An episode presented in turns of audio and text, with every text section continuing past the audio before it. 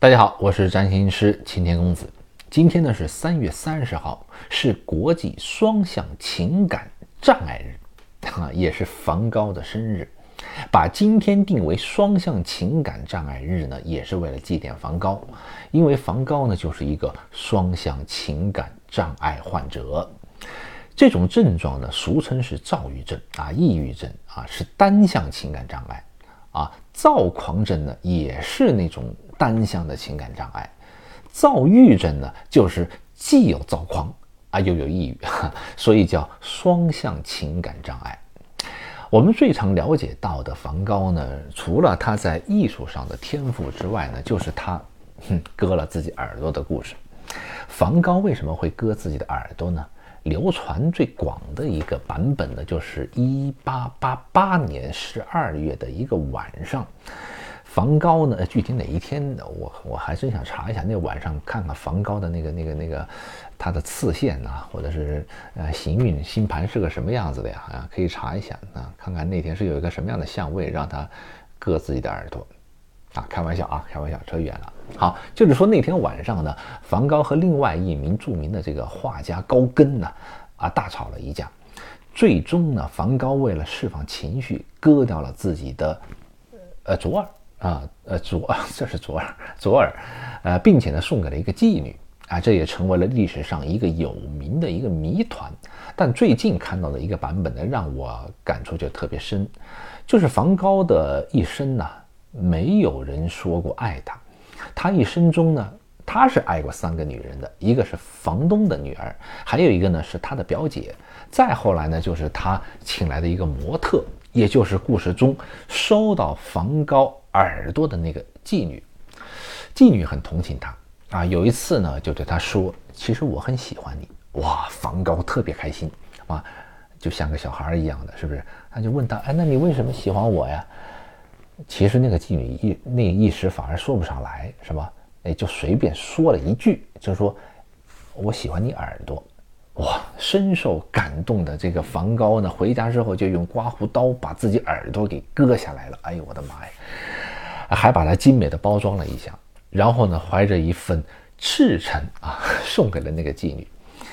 你别说，一个年轻的妓女啊，就是一个五十多岁的老鸨子，他也给吓傻了呀。平生经过男人无数，哪见过这么痴情的呀？是不是？还好我说是喜欢你耳朵，我要是说喜欢你的那个什么，是吧？那还那还得了啊？嗯。可是梵高呢，还是像孩子一样的跟他说：“对不起。”我太穷了，我什么也送不起。你喜欢我的耳朵，我只能送给你我的耳朵了。其实真相呢，到现在来说，咱们没办法去求证了，是吧？但梵高作为一个历史性的名人，会以各种的面貌活在咱们每个人的主观感受里。啊，作为所谓的正常人呢，我们是很难理解梵高的这样的一种行为的，是吧？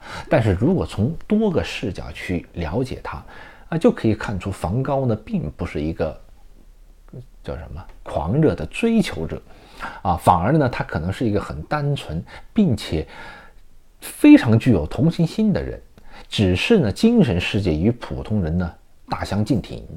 从梵高的文字中呢，时常可以看出啊，他。对别人的痛苦情感以及感受都极其的敏感，这跟他月亮与海王星的这个紧张相位是息息相关的。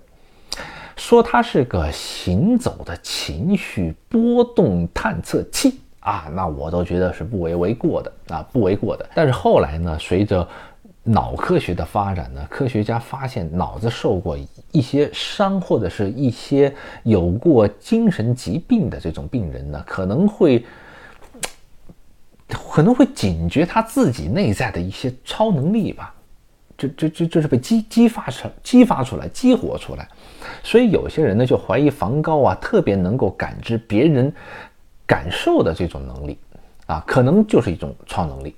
啊，也就是叫超级的同理心。据说呢，梵高除了能够理解人的感受，甚至还能理解动物和植物的感受。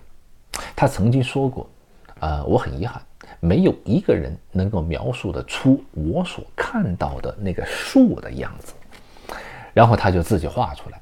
他画的树呢，很有那种波浪感而人眼能看到的本质，实质上呢，我们就是电磁波嘛。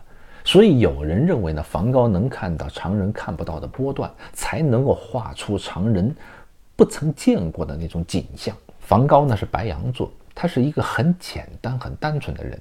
啊，水星白羊呢，让他有很多的这种原创性的这种想法和观点，但白羊座的直率呢，也让他的这种沟通方式呢显得很激烈、很冲动。啊，金火合相呢在双鱼，让他的这种审美呀与行动呢就显得 有点格格不入啊，与现实啊有点格格不入。金星呢也代表感官。